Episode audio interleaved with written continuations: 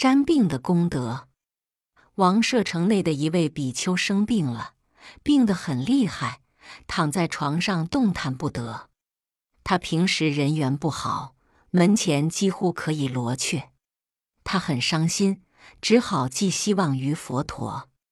他感到很绝望，口中喃喃自语：“世尊啊，你什么时候能看看我呢？”佛陀以天耳神通，敏锐地捕捉到病比丘的心念。他对此十分重视，很快便带领众多比丘前去探望。见到佛陀终于亲自来看望自己了，病比丘颇受感动。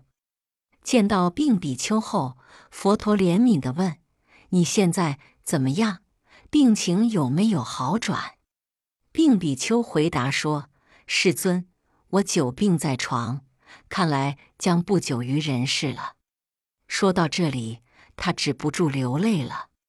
佛陀安慰了几句，接着问：“比丘，在你生病期间，有没有人来看望你呀？”病比丘听后，心里感到很委屈。世尊，您看我都是快死之人了，谁还会来看我呢？佛陀听后纠正道：“比丘，话不能这样说。你生病了。”大家来看望你，难道不是人之常情吗？接着，佛陀握住病比丘的手，接着问道：“比丘，你身体好的时候，有没有去看望其他生病的比丘？”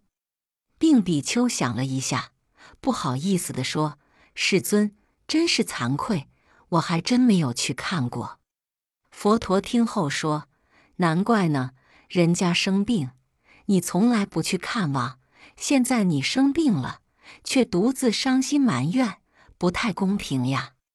病比丘听后默不作声，既懊悔又难过。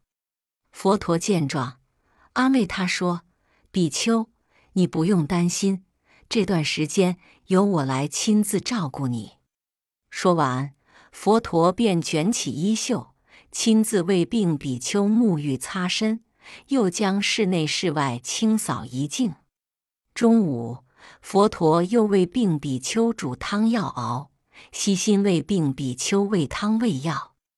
在佛陀的亲自关怀和照料下，病比丘的身体渐渐好转，并很快康复了。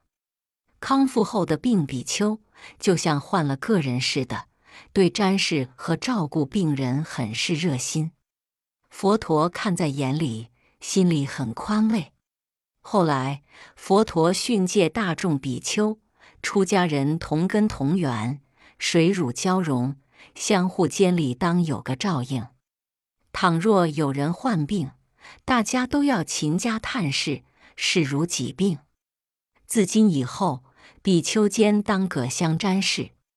比丘瞻病者，与瞻我无异。界定根据《曾益阿含三九六经》改编。